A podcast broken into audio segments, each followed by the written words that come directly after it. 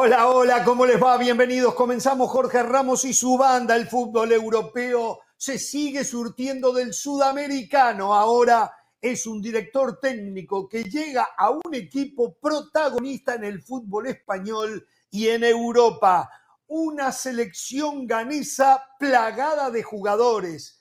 En el fútbol europeo intentará este sábado ganarle por primera vez a una selección mexicana. La noticia en Barcelona es la deuda enorme que tiene por transferencias el culé. Y ahora no hay palancas, o como dicen por la capital española, eh, acuerdos económicos muy favorables. Le cambiaron el nombre nomás.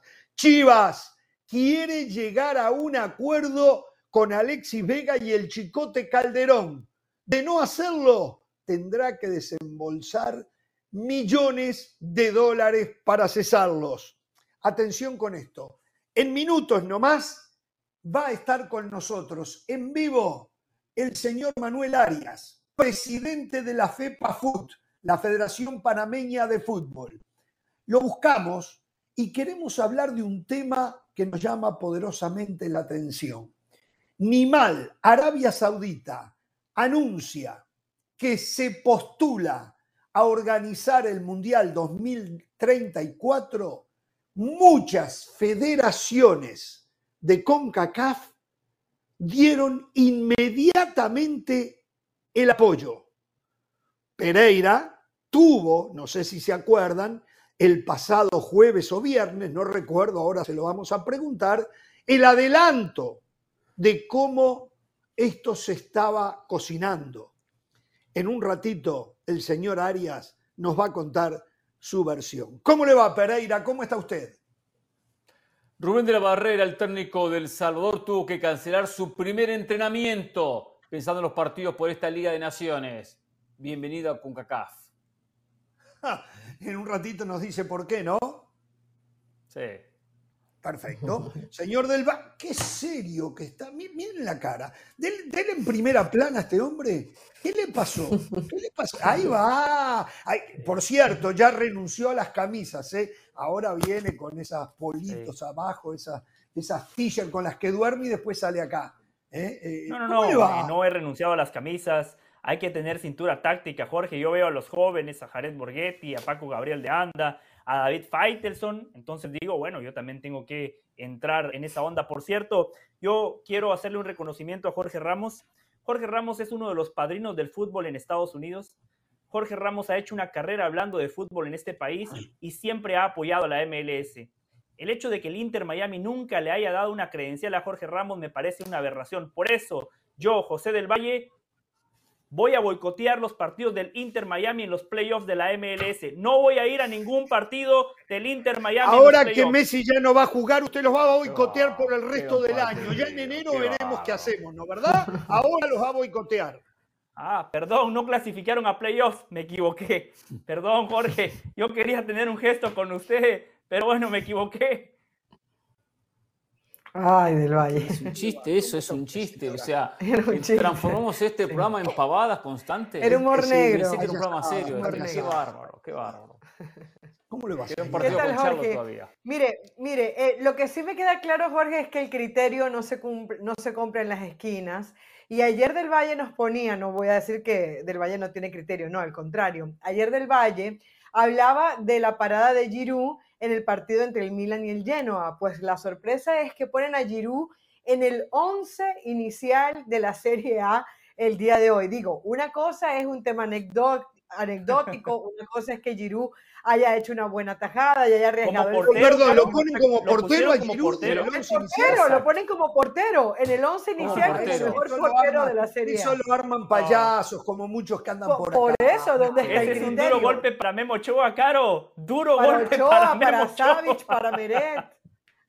No, no, no puede ser. Bueno, vamos a hacer la primera pausa porque estamos esperando al señor Manuel Arias, al presidente de la Federación Panameña de Fútbol, para hablar de varios temas, también del fútbol eh, canalero, de todo lo que ocurre en CONCACAF.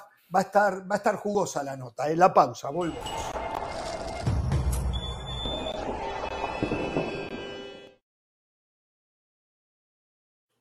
Ok.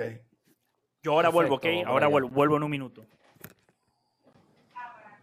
Sí, ahí lo estoy viendo a Manuel. ¿eh? ¿Cómo le va, Manuel? Le habla Jorge Ramos, ¿cómo está usted? Saludos, Jorge, aquí todo bien en Panamá. Aquí con tu expupilo, Pedroita. Ah, con Pedrito, el saludo grandote para Pedro, ¿eh? el saludo grande para Pedro. Manuel, ¿cómo le va? ¿Qué tal? Le saluda Hernán Pereira. ¿Cómo anda usted? Gracias por atendernos. Con mucho gusto, la orden. Muy bien. Gracias, gracias. Bueno, muchas gracias por darnos bola, ¿eh? muy amable. No se preocupen, estamos a la orden para responder las preguntas. Tenga cuidado con estos cabrones que de repente lo atacan, ¿eh? tenga cuidado, son muy eh, eh, Eso es de seguro, eso es de seguro. Pero ya uno con el tiempo ha aprendido y está acostumbrado. Sí, sí, sabe tirarla al corner, sabe tirarla al tiro de esquina usted. Al tiro de esquina. Pero me gusta porque usted, Arias, usted, usted va al frente, usted es de los que tienen que hablar y hablan, y eso me gusta, ¿eh? Eso me gusta. Uno habla, pero también tiene que aprender a medirse las palabras y saber que uno no puede decir lo que uno quiere, sino que uno es el presidente de una federación y como tal tiene que medir lo que hace porque no habla Manuel Arias, habla el presidente de la federación. Entonces, hay que... Ah, eso es verdad. Eso es verdad. verdad. Con más cuidado. Pero bueno. Pero bueno. Así que bueno, ya vamos en unas... ¿Cuánto falta, Brian?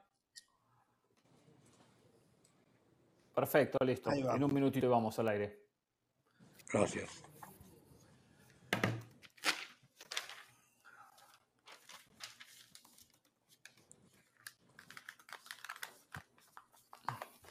¿Ve el programa por allá? ¿Lo ven en Panamá? No llega ya. Antes llegaba, pero hoy en día no llega. Por alguna razón. Y es bien que viene aquí a, Panamá, no, no lleva el programa de Jorge Ramos. Sin embargo, pues una buena oportunidad para llegar al mercado americano, ¿no? Seguro, sí, sí, sí. Sí, sí. Pero eso tendría que hacer. una pena. Eh, por YouTube, mucha gente nos ve por YouTube. Hay gente que lo ponen en vivo en YouTube el programa. Pero claro, no es lo mismo que encender la televisión y, y que esté ahí, ¿no? Claro. No, no, pero sí mucha gente lo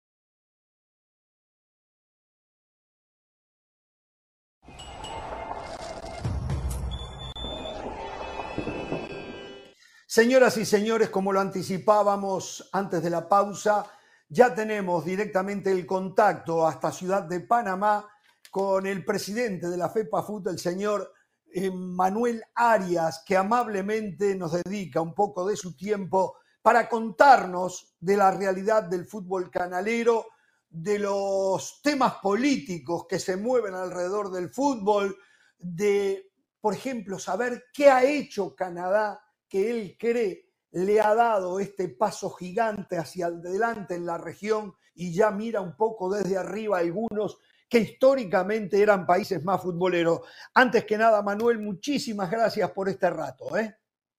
Saludos, Jorge. Un placer que me tengas en el programa. Para mí, muy importante siempre participar, eh, poder dar expresar nuestro punto de vista. Eh, Panamá, no Canadá, es que dijiste Canadá, Jorge. Dije Canadá, perdón, perdón, perdón, perdón. Panamá. Canadá les quería, ¿es verdad que Canadá les quería llevar a Christensen?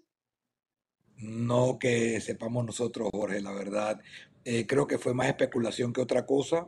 Tengo entendido que hubo un reportero que puso lo que él pensaba que pudiera ser o las opciones que él consideraba que, Panamá, que, que a Canadá le caerían bien pero nunca ha habido ni una comunicación oficial ni de Canadá, ni hacia Tomás Christiansen, ni hacia la Federación Panameña de Fútbol, que nosotros sepamos. ¿eh?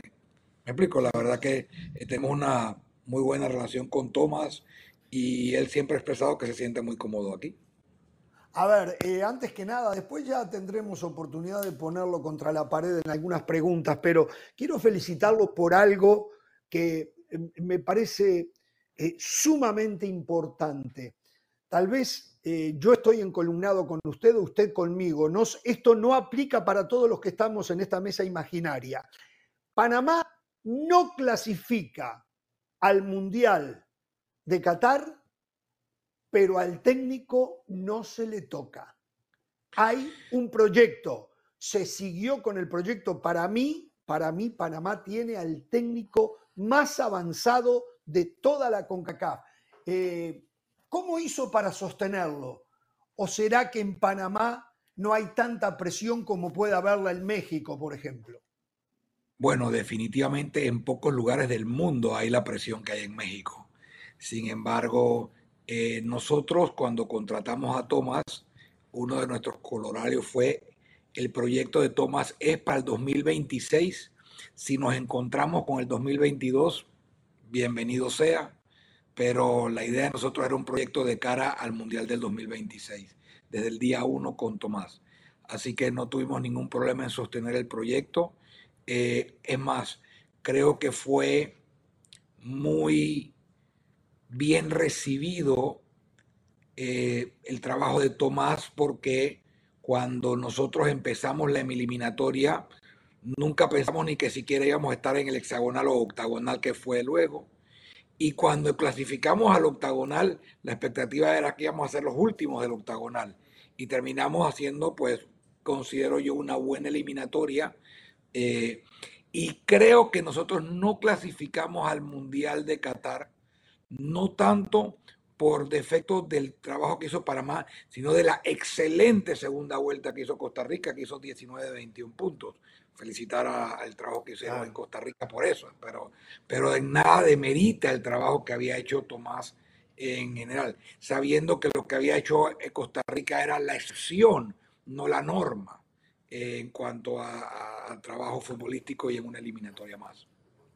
Bien, bueno, a ver, el motivo principal de hacer este contacto con ustedes, con usted, eh, hubo algo que nos sorprendió, no recuerdo si fue jueves o viernes de la semana pasada, cuando primero anuncia FIFA el Mundial 2030 en lo que consideramos un mamarracho y una vergüenza, eh, que se va a organizar en Europa y le tiran unas migajas a Sudamérica, que no entendemos por qué eso se hizo. E inmediatamente después, al otro día, donde ya FIFA con ese mundial mató varios pájaros de un tiro, le dio a Europa, le dio a África con Marruecos y le dio a Sudamérica con Uruguay, Argentina y Paraguay, dice, bueno, ahora vamos a hacer rotación ¿eh? y le corresponde a Asia eh, el organizar el Mundial 2034. Inmediatamente Arabia Saudita comunica de manera extraoficial, ahora ya lo hizo oficial, que se postulaba. Y a nosotros nos llamó la atención que ustedes, la, Federación Panameña de Fútbol, junto con la hondureña, con la de Puerto Rico, fueron setenta y pico de federaciones, pero hablo del tema CONCACAF, inmediatamente publicaron que ustedes apoyaban a Arabia Saudita para ese mundial. ¿Qué necesidad, primero, por qué la apoyan? ¿Qué los movió a ustedes a esa inmediatez? ¿Y qué necesidad de ya comprometer un voto cuando falta tanto y tanto por estudiarse? Ok, Jorge, dos cosas. Primero, teníamos la experiencia en Qatar estuvimos allá, nos pareció uno de los mundiales más fantásticos que han existido por la posibilidad de que en, regiones eh, cortas eh, pudiera converger tanta gente diferente, no así en diferentes ciudades, sino en el mismo lugar eh, y disfrutando un mundial. Vimos que tenían la capacidad de organizarlo. Segundo, tenemos una relación importante con Arabia Saudita, la Federación de Panamá, eh, Yasser el presidente de la Federación de Arabia Saudita, es hasta amigo personal, pero bueno, esto yo lo corrí por el Comité Ejecutivo de la Federación Panameña de Fútbol. Eh, recordar que la Federación eh, de Arabia Saudita fue anfitriona de la, Federación, de la Federación Panameña de Fútbol con la selección femenina que hizo su campamento de entrenamiento previo a ir a Australia en Arabia Saudita. Arabia Saudita nos brindó la estadía y los centros de, entrenamiento allá para prepararnos para, para Australia. También se, se, acuerdan, el año pasado, antes del Mundial, nosotros jugamos partidos amistosos con Arabia Saudita.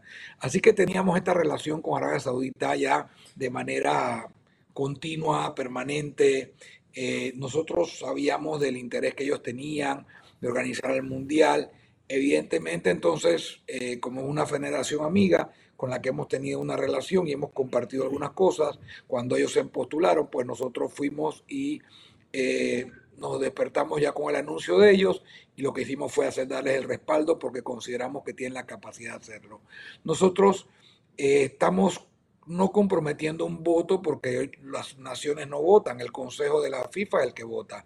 Nosotros sencillamente hicimos público nuestro apoyo le hemos mandado una carta al secretario general de la, de la, de la FIFA, eh, Matías Grafstrom, donde le hemos explicado que por favor lo presentara en el Consejo, que la República de Panamá y la Federación Panameña de Fútbol pues eh, quiere apoyar a Arabia Saudita porque tenemos una, otra vez una buena relación con ellos. Eh, hemos sido federaciones amigas y consideramos que tienen la capacidad para organizar el Mundial. Hemos ido a ver las instalaciones que ellos han tenido, casualmente con la Federación Femenina cuando estuvimos allá. Así que no nos sorprende eh, que tengan la capacidad de hacerlo y hacerlo bien. De hacerlo bien por el fútbol más que por otra cosa. Yo tendría para repreguntar, pero quiero que se meta en esta conversación Hernán Pereira, porque Hernán Pereira, a través de sus informantes, eh, una vez que se conocieron estos votos, eh, tuvo... Eh, no fueron votos, eh. no fueron votos. Ah. Bueno, no votos, perdón, esto, esto a su apoyo, perdón, perdón, tiene razón. exacto, el respaldo. el señor Hernán Pereira contó algo al aire de lo que pasaba. Hernán, entre usted en el tema. Sí, perfecto. Un saludo al señor Arias. A ver, acá se dio la pregunta directa. ¿Ustedes recibieron algún llamado de CONCACAF para que se manifiesten a favor de Arabia Saudita en redes sociales? Lo cual uno, y le voy a agregar esto, nos pusimos a trabajar porque nos llamó la atención que se manifiesta Panamá, Puerto Rico, Honduras, República Dominicana y algunos países más del área, todos de CONCACAF. Bueno, primeramente yo no recibí ninguna llamada de CONCACAF, ni nadie de CONCACAF me llamó para pedirme el apoyo de Yacer.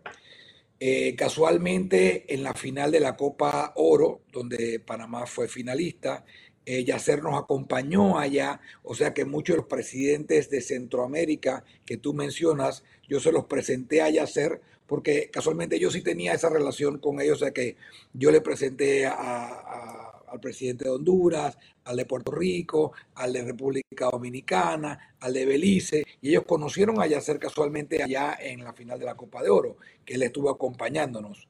Eh, y repito, después de ahí me fui con Yacer casualmente para... Eh, Nueva Zelanda para el Mundial Femenino, donde, donde otra vez repito, Arabia Saudita nos había apoyado con el campamento del, fútbol femenino.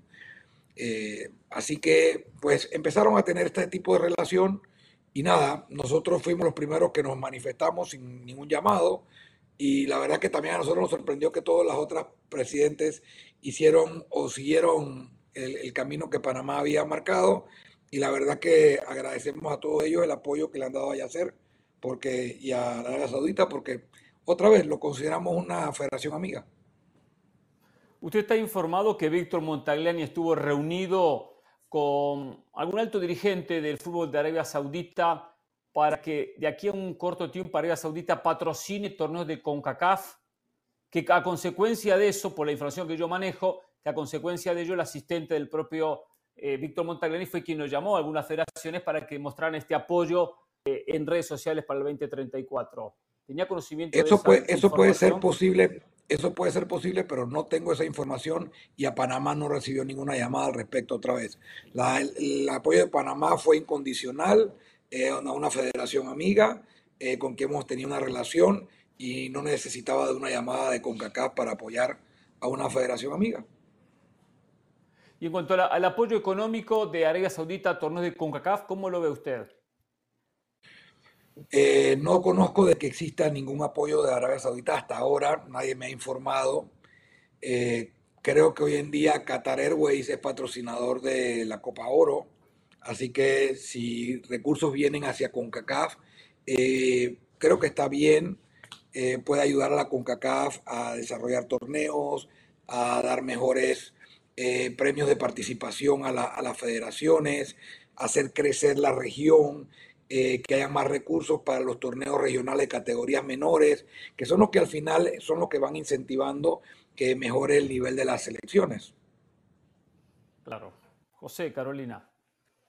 Muchas gracias, eh, señor Arias. ¿Cómo le va? Le saluda José del Valle. Quiero regresar a algo que usted comentó. Usted dijo que le pareció muy bueno el Mundial de Qatar, ¿no? El Mundial de Qatar eh, provocó un cambio en el calendario de la FIFA. Un Mundial que históricamente se juega en junio y julio se tuvo que jugar en diciembre. Y hoy, con los datos ya recabados, científicamente se ha comprobado que eso le perjudicó a muchísimos futbolistas. Las lesiones que ocurrieron tras la Copa del Mundo. Los estadios se tuvieron que eh, prácticamente ponerle aire acondicionado porque el clima era imposible. Mis compañeros Jorge Ramos y Hernán Pereira que estuvieron allá nos decían que no había ambiente de fútbol. ¿Usted sigue pensando que un mundial en esa región es bueno para el fútbol? Yo creo que un mundial en cualquier región del, mundo es bueno para el fútbol, porque el fútbol es mundial. No, es, no hay ninguna región que sea dueño o, se, pueda abrogarse ser el dueño del fútbol, primeramente. Segundo, a mí sí me gustó el mundial en Qatar, me pareció que, el mundial fue bueno, pero creo que difiero con aquel que haya dicho que, no le pareció bien. Evidentemente, la mayoría de los, de los escenarios tenían aire acondicionado porque la región es caliente no tengo los datos estadísticos de las lesiones como el que tú mencionas. Eh, son cosas que podrían tomarse en cuenta y que habría que ver, buscar la manera de reorganizar el calendario. Eh, sabemos hoy en día que el calendario FIFA está establecido hasta el 2000, hasta final de 2026, eh, lo que, permite calendarizar el resto hasta el 34 y poder tener, tomar eso en consideración, como tú estás hablando. O sea que hay tiempo para tomar eso en consideración. Eh, bueno, repito, me gustó el Mundial de Qatar, me pareció que sí hubo ambiente. Lo más importante y que hubo y que me gustó fue la confraternidad que hubo entre todas las naciones y, seguidores de todas las naciones participantes que estuvieron en un mismo lugar y podían cantar, bailar y estar juntas eh, sin pelear, sin ninguna discusión, con orden y con alegría y apoyándose unas a las otras. Y eso no tiene precio. Y Manuel, también quiero tocar otra cosa que usted mencionó. Arabia, una federación amiga, decía usted, pero como hombre de fútbol, como representante de Panamá, no es su responsabilidad votar por la mejor candidatura independientemente de su relación. O sea, a día de hoy no sabemos si Arabia es la mejor candidatura, no lo sabemos, puede ser que aparezca otra, pero usted votaría simple y sencillamente porque es una federación amiga, anteponiendo los intereses del fútbol sobre, sobre esa relación amiga. Repetimos otra vez, yo conozco y nuestra federación hemos, hemos sido atendidos por Arabia Saudita a las selecciones, por ejemplo, la selección femenina nuestra. Conocemos sus instalaciones, conocemos parte de su infraestructura y consideramos que la infraestructura de Arabia Saudita no tiene que envidiarle a ninguna otra federación del área, por lo cual no vería por qué otra candidatura sería mejor para el fútbol que Arabia Saudita, que cuenta con toda la infraestructura y con la última tecnología. Entonces, eh, si hay otra candidatura que cuente con exactamente lo mismo, no creo por qué tendría que pensar que es superior o no. La última de mi parte para dejar a Caro, respaldando lo que decía mi compañero Hernán Pereira, eh, señor Arias, y le agradezco la franqueza con la que responde. Antiguamente, usted recuerda, ¿no? Que hubo directivos que aceptaban relojes o maletines de dinero a cambio de un voto. Si se confirma lo que nos dice nuestro compañero Hernán Pereira, que la CONCACAF estaría recibiendo patrocinios de Arabia Saudita, ¿no sería exactamente lo mismo un quid pro quo, una cosa por otra? No sé, tendría que evaluar casualmente qué es lo que estarían haciendo. Repito, yo no tengo información de lo que tú estás hablando. Eh, nosotros en Panamá hemos hecho nuestro apoyo voluntario sin recibir nada a cambio, ni esperar nada a cambio tampoco, además. Eh, Hoy en día, como repito, Qatar Airways es patrocinador oficial de la Copa Oro. No sé, cada, cada organización se maneja con la transparencia y con y con la, la, seriedad que lo distingue. En nuestro caso, Panamá, nuestras, nuestras eh, libros son transparentes y nuestros actos son transparentes y tienen que ser guiados por, eh, por la moral y la ética que consideramos y que nuestro comité ejecutivo impone. Por ese sentido, podemos decir que la Federación Panameña de Fútbol pues no ha recibido ni un regalo, ni Panamá ha recibido ningún regalo, ni el, ni el presidente de la Federación Panameña. Por los demás, nosotros no podemos hablar. Presidente, eh, le envío un saludo. Eh, me llama la atención cuando nos comenta sobre el tema de que el fútbol femenino eh, recibió el respaldo por parte de Arabia Saudita, ya que cuando uno ve los reportes, por lo menos de Amnistía Internacional, encuentra la desigualdad de, género que hay tan marcada todavía en Arabia Saudí, en donde las mujeres deben ir con una vestimenta, deben tener un guardián, deben pasar en el transporte público, están separadas y así varias cosas. ¿Cómo fue esa experiencia más allá de las instalaciones? Eh, eh, porque realmente, bueno, uno lee, pero no la ha vivido. ¿Cómo fue realmente para ustedes con sus futbolistas vivir eso? ¿Les, les, les mantenían, eh, digamos, les, les, decían que ellas no debían salir de algún lugar o era totalmente libre? ¿Cómo fue eso? Mire, yo creo, yo creo que esto fue una experiencia importante para Panamá, pero también fue una experiencia importante para Arabia Saudita. entendemos de que culturalmente en Arabia Saudita había ciertas restricciones eh, con respecto al género femenino. Y la verdad que eh, el presidente de la Federación de Saudí quería invitar a Panamá especialmente el fútbol femenino porque es la primera federación, vamos a decir, de la cultura eh, del Medio Oriente que quería incursionar en el fútbol femenino y quería ir dándole esa igualdad a la mujer dentro de la sociedad eh, del Medio Oriente. Y, una de las principales eh, notas que hacía el presidente eh, Yasser era decir que nadie se hubiera imaginado hace cuatro años que una mujer iba a estar en un centro comercial de Arabia Saudita en short. Y evidentemente las jugadoras de la Federación Panameña de Fútbol fueron a los centros comerciales en Arabia Saudita en short, sin estar cubiertas. O sea, eh, utilizando las costumbres que normalmente eh, tienen en otros lados del mundo. Y para ellos, ellos sintieron que eso fue de una manera u otra revolucionario. Así que eh, creo que la Federación Saudí está haciendo un esfuerzo para crear condiciones que ayuden al mejoramiento de la igualdad entre los hombres y las mujeres. ¿Algo más caro? No, eso, eso es todo, Jorge. Eh, Saben que me quedé pensando en esto, y esto no le corresponde a usted tampoco, Manuel, pero yo digo, qué oportunidad de la FIFA, que la dejó pasar con el tema Qatar, de decirle a Arabia Saudita, bueno, queremos que el fútbol sea el principio de este cambio y que en el Mundial las mujeres puedan entrar al estadio como en cualquier otra parte del mundo, sin llevar cubierto su rostro, sus cabezas, sin tener que ir con un hombre que de alguna manera las apadrine para que puedan entrar. O sea, cambiar. Eh, es una gran oportunidad. Sí. Pues te voy a comentar. Sí. Como repito, como teníamos una relación importante con la gente de Arabia Saudita hace mucho tiempo, Yasser me invitó a que compartiera con ellos en el Mundial de Qatar. Casualmente yo estuve en las gradas, en las gradas no en los palcos, sino en las gradas generales, con la gente de Arabia Saudita, yo y mi esposa. Y estábamos en la grada de Arabia Saudita viendo el partido de Arabia Saudita contra Argentina y mi esposa no tenía la cabeza cubierta ni la cara cubierta y nosotros estuvimos compartiendo allí con todos ellos, evidentemente, la alegría del triunfo. Sí, pero yo hablo para la mujer saudí. De la gente de ahí. A eso me refiero, a, la local, para que se le dé el trato igualitario, ¿no?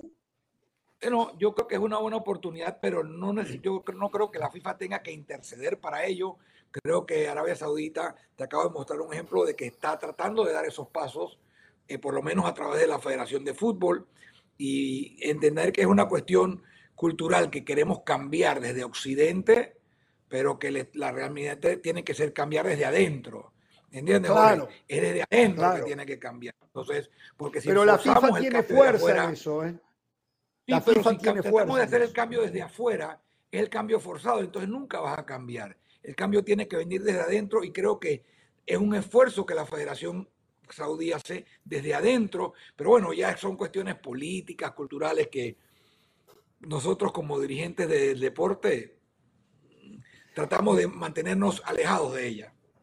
Me está apurando la producción, quiero hablar un poquito de fútbol.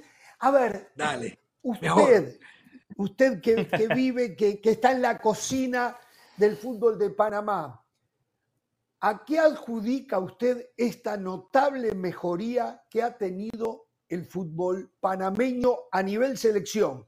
No a nivel clubes, porque hasta en eso usted tiene que navegar con una liga que es acusada de partidos amañados, con una liga que tiene un más que discreto nivel. Sin embargo, la selección parece una isla dentro de lo que es el fútbol panameño y reiteramos, ha tenido un avance importantísimo. ¿Qué lectura hace usted de esto? Eh, la primera lectura es que difiero de la opinión tuya de que nuestra liga no está avanzando. Eh, nosotros estamos viendo un club como el Club Atlético Independiente, que agarró y ha clasificado eliminando a los dos grandes de Honduras. Tienes el, club eh, universitario que participó en la Copa Centroamericana y jugó contra el Saprissa y el Cartaginés, que eran el 1 y 2 de la Liga Costarricense, y en Costa Rica no pudieron ganarle los equipos costarricenses al Club Deportivo Universitario, más allá de que no clasificó a la siguiente ronda, pero quedó invicto. Entonces, yo creo que el, fútbol a nivel de liga va creciendo poco a poco. Eh, tenemos algunas cosas importantes que atender en cuanto a infraestructura, pero el Panamá le está dando mucho énfasis al fútbol base. Nosotros creo que uno de nuestros mayores éxitos pasa por la formación a través de la oficina de fútbol aficionado de los campeonatos infantos juveniles, sub 14 y sub 16, tanto masculino como femenino. Y consideramos que allí viene la base de todo lo que estamos haciendo. También es importante entender que yo tengo cuatro años de estar en la federación, pero lo que hoy en día demuestra la Federación para mí de Fútbol no viene de lo, solamente lo que yo he hecho, sino que viene de un trabajo que viene hace mucho tiempo atrás. Cuando Pedro Chaluja, el presidente anterior, entra a la Federación Panameña de Fútbol, la federación tenía seis empleados, hoy en día tiene 72. ¿Entiendes? Que casualmente nosotros como organización administrativa no hemos crecido desde Pedro Chaluja, sencillamente fuimos reorganizando ya también la parte administrativa que Pedro nos dejó y siguiendo enfatizando el trabajo e invirtiendo mucho más en las categorías menores. Hoy en día estamos trabajando en una parte importante de infraestructura como federación, centros de alto rendimiento, centros de rendimiento femenino, canchas de entrenamiento y tratando de hacer un proyecto con el Estado para ver cómo mejoramos para el año 2024 muchas canchas de juego. Eh, y nada, es un, es, un, proceso un poco tedioso y largo, pero creo que a nivel de clubes, el 2024 va a explotar Panamá de una manera más fuerte todavía de lo que ha hecho hasta ahora a nivel de clubes, eh, porque vienen muchos proyectos importantes. El Plaza Amador está haciendo su propio estadio, el Panama City Football Club tiene su propio estadio, el Yapi Park, el Universitario ya tiene su cancha, que yo creo que la han estado viendo en ESPN cuando salen los juegos de la Copa Centroamericana. Eh, el Maracaná se está remodelando para poder volver a certificarlo nuevamente. Estamos volviendo a certificar el Muquita Sánchez. Tenemos que terminar el Toco Castillo. O sea, hay mucha infraestructura pasando en Panamá que en el 2024 van a quedar, como decir, las piezas alineadas. Eh, y nosotros hemos trabajado mucho para darle más recursos a los clubes y asegurarnos que esos clubes no se gasten en planilla, sino que se gasten casualmente en inversión en la parte de institucional, de institucional del club. O sea, que el club tenga un gerente, un gerente deportivo, un gerente de prensa, un gerente de mercadeo, eh, gente que atienda. Profesionalizar todo. Profesionalizar los clubes, ¿verdad? Claro, sí, sí, eh, sí. Entonces, eh, creo que ese trabajo está empezando a captar. Tenemos una unión muy importante entre los clubes, en el sentido de que los clubes no se pelean ya fuera de la cancha. Uno se pelea solamente adentro de la cancha. Fuera de la cancha es trabajar para que el fútbol se desarrolle, para que la liga se desarrolle. Así que eh, quiero darle un espacio a la liga de fútbol. ¿Se refleja esto en la asistencia de público a los campos, a los partidos? Casualmente está aumentando, pero no en la velocidad que quisiéramos y casualmente por las condiciones de los estadios. Entonces, eh, cuando vayamos mejorando esas condiciones de los estadios, van a estar acercándose más personas a, los estadios. Y, también hay que tener buenas políticas de mercadeo. Por ejemplo, a, mucha gente, y Jorge, tú vienes de Argentina, habla la gente del arraigo, del arraigo de los clubes. ¿Me explico? Yo soy uruguayo. Eh, bueno, perdón, uruguayo eh, quisiera, quisiera ser argentino, pero bueno. Eh, no, no, estamos ahí para, para, tratar de mejorar la raza del otro lado del Río de la Plata, pero bueno. pero tú tienes equipos, vamos a decir, como un equipo como el LAFC, que tiene un estadio lleno y nada más tiene tres años. Eso no tiene, no tiene arraigo, pero hicieron un trabajo de mercadeo para que la gente fuera al estadio. Entonces, esas son las cosas buenas que hay que copiar y ver cómo podemos mercadear de esa manera, vamos a decir, un poquito más corporativo, en vez de pensar en, el hincha del uno a uno que va a comprar para el boleto, ver cómo colocamos boletos corporativos para que más gente vaya al estadio y se vaya enamorando de nuestro fútbol a nivel de liga. Sin embargo, seguimos creciendo a nivel de selecciones, no solamente en categoría mayor, sino clasificando al Mundial Sub-17, al Mundial Femenino, tratando de hacer buenas presentaciones con la Sub-20 femenina y, y seguir dándoles empuje a lo que es el fútbol de Panamá. Mira, aquellos que siguen nuestro programa, eh, hemos bogado muchísimo para que los directivos del fútbol centroamericano entiendan que salir del cono de sombras en el que está hundido el fútbol centroamericano por muchísimos años, y no incluyo a Panamá en esto, que es nuevo en esto del fútbol Panamá, decimos hay que trabajar con los niños y los juveniles. Es la única manera de poder dar el salto de calidad. Talento hay en todos lados del mundo. Hay que buscarlos y hay que pulirlos y hay que dar. Ustedes lo están haciendo. El resultado ya se está dando y esto recién empieza, ¿no? Yo creo, yo creo que hay un sentido de nobleza en la dirigencia del fútbol de Panamá y no me refiero solamente a nivel de federación. Eh, yo voy por todos lados del país y yo le digo aquí a la gente, aquí que no me digan que los directivos del fútbol de Panamá, desde abajo hasta arriba, son eh, corruptos ni nada, al contrario, yo voy a salir a defenderlos todos los días porque los sábados ponen la plata de su bolsillo para ir a entrenar a los niños, llevarlos aquí, llevarlos allá, comprarles esto, poner el valor, porque aquí no hay ganancia en el fútbol de Panamá. El fútbol de Panamá no es para producir recursos. Aquí la gente lo hace por amor, porque quiere, porque nos gusta el deporte, porque nos gusta el balón, porque nos gusta que ruede. Y mucha gente, nosotros el año pasado eh, graduamos casi 1.600 eh, entrenadores de fútbol base infantil casualmente, con un programa, eh, con un programa de España de, una, de una empresa que se dedica casualmente a los cursos en línea para poder eh, preparar a los entrenadores de fútbol base, que se llama MVP, que está en muchos lados, en España, en otros lados, y casualmente con, con, con entrenamientos didácticos, porque creemos realmente que ese, esa, crecer eso, crecer esa fórmula de entrenar el fútbol base, de dar fundamentación al niño y de que esos niños vayan ya a nivel precompetitivo, infanto juvenil, sub 14 16, teniendo alta competencia que les dé horas, minutos de trabajo y de, y de, y de juego, son los que van a crear mejores futbolistas. Eh, al final, siempre decimos en Panamá, en la federación, que el desarrollo integral social, humano y económico del futbolista y de los entrenadores y de los que están en el ecosistema del fútbol es nuestro objetivo final. Y cada cosa que hacemos tiene que llevar ese objetivo, el mejoramiento social, económico y humano de las personas que están en el ecosistema.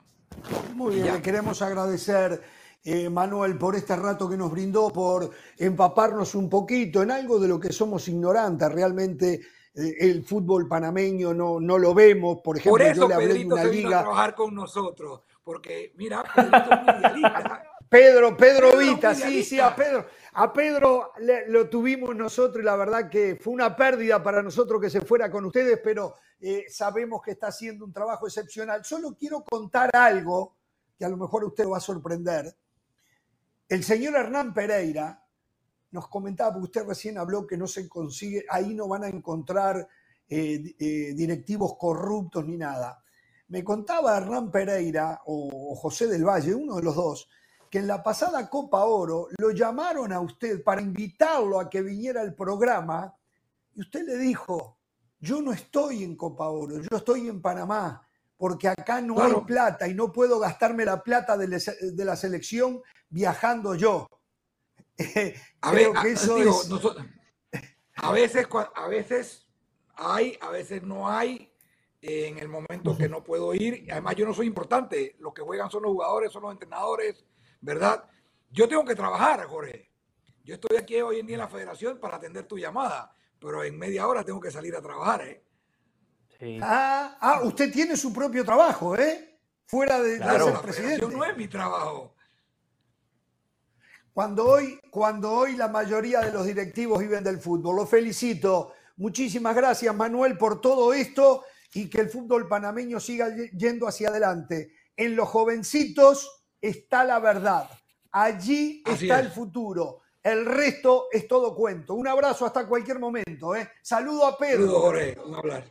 Chao, gracias. Gracias. El señor Manuel Arias, eh, em, contándonos, bueno, eh, vamos a la pausa, muchachos, y las reacciones de ustedes también, eh, después de venir de ellas. En un ratito el eje temático va a cambiar, vamos a hablar de Ghana, la selección que va a enfrentar a México el próximo sábado. Increíble de dónde provienen la mayoría de los jugadores. Pausa y volvemos aquí en Jorge Ramos y su banda.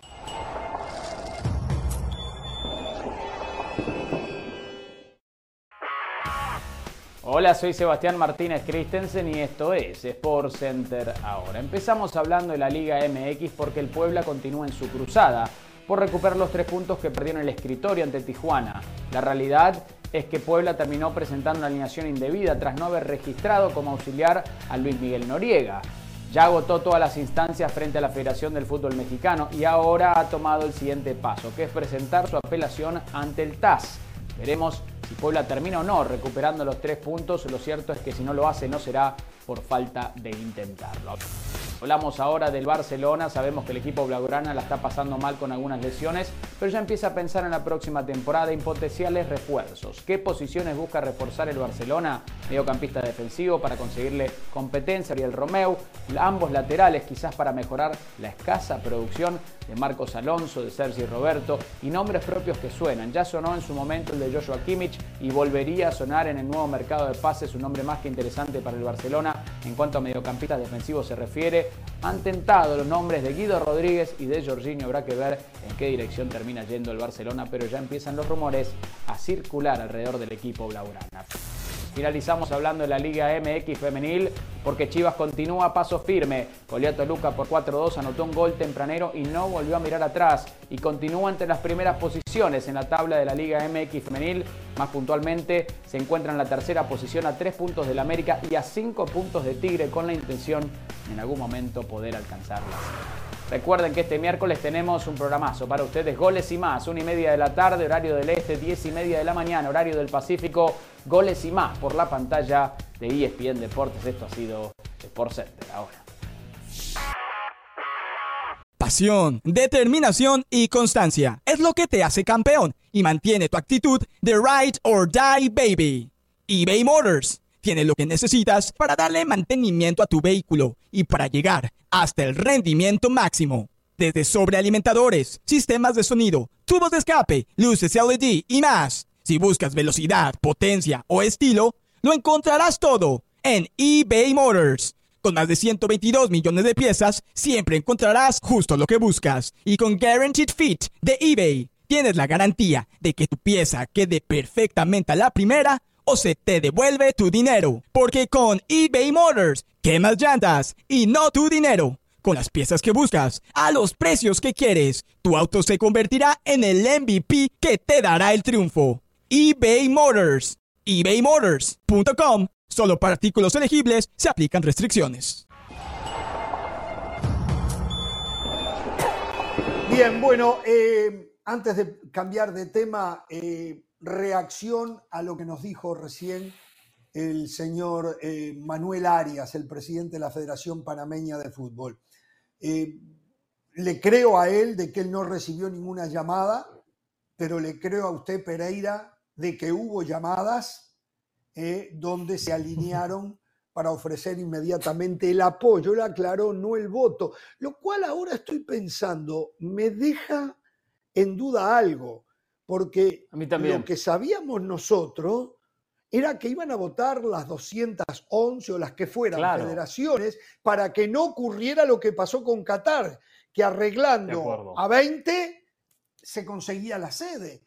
Él dice que no es el voto. Está bien, no se ha sí, que hay una comisión. Eh, a mí también me llamó mucho la atención esa respuesta. Ahora, se me ocurrió, sí. Yo tenía entendido lo mismo, que, votan los presidentes de todas las federaciones. Pero bueno, mi fuente es excelente, es excelente mi fuente y eso no tengo ninguna duda que eso aconteció. Que de repente con Panamá no aconteció, puede ser, puede ser que hay una relación de amistad y quizás por eso mandaron el apoyo. Pero qué raro, qué extraño que todos juntos... Todo, exacto, porque también lo hace República Dominicana. O sea, que se dio en el transcurrir de pocas horas el apoyo de muchos. El tiempo dirá si hay patrocinio o no de Arabia Saudita a competencias de CONCACAF. Y una cosa que José casualmente, José casualmente se lo comentaba, yo lo pensaba en su momento. A ver, acá uno como presidente tendría que esperar que todos los postulantes presenten su candidatura y después se analiza cuál es la mejor. Es, es, mejor Arabia Saudita, de repente Australia presenta la suya, quizás China quiere organizar el Mundial, y sí después se analiza cuál es el mejor. Esto lamentablemente es una jugada maestra, que lo dije en su momento, del propio Gianni Infantino y le está saliendo todo bien. Así lo planificó y así le está saliendo. Una jugada maestra, pero que tiene el apoyo de los alcahuetes. Desde lo futbolístico coincido con Jorge, lo de Christiansen, desde lo futbolístico, Manuel Arias, un gran presidente, el, el, ascenso futbolístico que ha tenido Panamá, Fantástico. Gracias, don Manuel Arias. Ahora, tema Arabia. Acabamos de escuchar todo lo que está mal con el fútbol. Voy a votar porque es una federación amiga. Ah, el Mundial de Qatar fue un éxito. No, no, no. El Mundial de Qatar no fue un éxito. Se cambió el calendario de la FIFA. Las temperaturas eran horribles. Jorge y Hernán nos decía, no había ambiente de fútbol. Tercero, yo le creo a Hernán Pereira. Con todo el respeto, no le voy a decir mentiroso al señor Arias, pero yo no le creo con todo respeto para Panamá, Arabia Saudita no es que le importe nada más el voto de Panamá, le importa si el voto de Panamá viene acompañado con los otros 34 de la CONCACAF. De lo contrario, un voto a Arabia Saudita no le va a mover la aguja. Lamentablemente, acabamos de escuchar en este programa todo lo que está malo con la CONCACAF. Y le quería aclarar algo al señor Arias, pero ya no está, se lo aclaro a la gente. Yo no lo estaba acusando a él o a ningún directivo de que han recibido un soborno. Yo estaba comparando una situación. ¿Cuál es la diferencia entre recibir un reloj o recibir un patrocinio para una competencia. Al final es exactamente lo mismo. ¿Qué pasaría si Argentina, Uruguay, Chile y Paraguay estuvieran compitiendo contra Arabia Saudita? Tendrían cero chances porque los países de América no tienen ese dinero para invertir en patrocinios. Lamentablemente es una lástima lo que está pasando con el fútbol. Yo creo que no hay que hacerse el tonto. O sea, hay un, hay un país rico que está detrás de un mundial de fútbol y que recibe un apoyo exagerado y rapidísimo por parte de 70 asociaciones según ellos. Y CONCACAF ha sido cómplice de ello. Entonces, ya después, cada quien que saque sus conclusiones. Pero yo sí creo que hubo un apresuramiento por parte de muchos, por lo menos de, de la parte que nos corresponde, de CONCACAF, muchos presidentes de CONCACAF, muchas asociaciones, de darle el apoyo a una sede que va a ser para el 2034. ¿Cuál es el apuro? Hay tiempo de mirar opciones, de ver qué es lo que nos conviene, qué es lo que queremos, hacia dónde vamos. Ah, porque es amigo, voy y lo apoyo rápidamente. cuál es el apuro, Carolina? ¿Cuál es el apuro? ¿Sabes cuál es el apuro? Que ya Arabia Saudita picó en punta. Ya, ya empieza nuestra mente a todos a generar una sensación que el 34 es Arabia Saudita. El resto ni se va a presentar. sí, pero el apuro debería ser de Arabia Saudita o de los o de, Arabia Saudita o de los beneficiados por Arabia Saudita. Si no te está beneficiando, ¿cuál es tu apuro? A eso voy. O sea, si, ah, yo, si yo soy Manuel Arias, presidente de la Federación Panameña de Fútbol, ¿Por qué me apuro en dar un, un, sí? ¿Por qué? No, nadie me está apurando. Sí, yo te apoyo, eres mi amigo, la pasé muy bien con el fútbol femenino, pero no hay un apuro para decir, te tengo que respaldar a ti. Tranquilo. Eh, este, eh, como dice, vísteme despacio que voy deprisa. Pero bueno, al final, eh, yo lo hablaba el otro día, el tema, el, el, el tema de los, de los liderazgos. De todas maneras, sí, Panamá como selección si vamos a hablar de fútbol, hay muchas cosas para aplaudirle. Ese tema específico no lo comparto. Qué buena vestimenta, Nuestro productor parece el presidente de la Federación ¿eh? Panameña. Estaba apurado y está apurado por la pausa. Pero, ¿qué me iba a decir, José?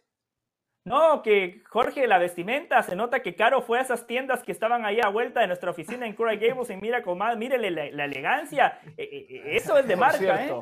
Eh, eso lo hace quien puede y no pero, pero esto es patrocinado por mí, por si acaso. Aquí no hay patrocinio de nadie. Eh, ¿Usted tiene contactos con Arabia, Saudita, también? Nada, nada. Esa ropa la compró en Arabia Saudita, de allá se la mandaron. Vamos a la pausa, eh, volvemos. Y ahora sí, nos metemos en el México gana del próximo sábado, donde hay algo importante para resaltar. ¿eh? Después, atención, el tema Barcelona, el problema Cuando hablamos del futbolista mexicano y las necesidades que tiene el fútbol mexicano desde el punto de vista de calidad de los hombres que defienden una selección, constantemente yo escucho que tienen que irse a Europa. El futbolista para avanzar tiene que ir a Europa. Y yo no digo que no haya parte verdad en eso, pero voy a tomar a Ghana como ejemplo. Ghana jugó el pasado mundial. La mayoría de los jugadores de Ghana están en Europa. Estoy viendo el plantel que trae para este partido contra México y estoy viendo, por algunos jugadores como Iñaki Williams, Thomas Partey, eh, Antoine Semeyu del Bournemouth, y puedo seguir nombrando a este chico Kudus del West Ham que jugaba en el Ajax, pagaron más de 40 millones de euros por él.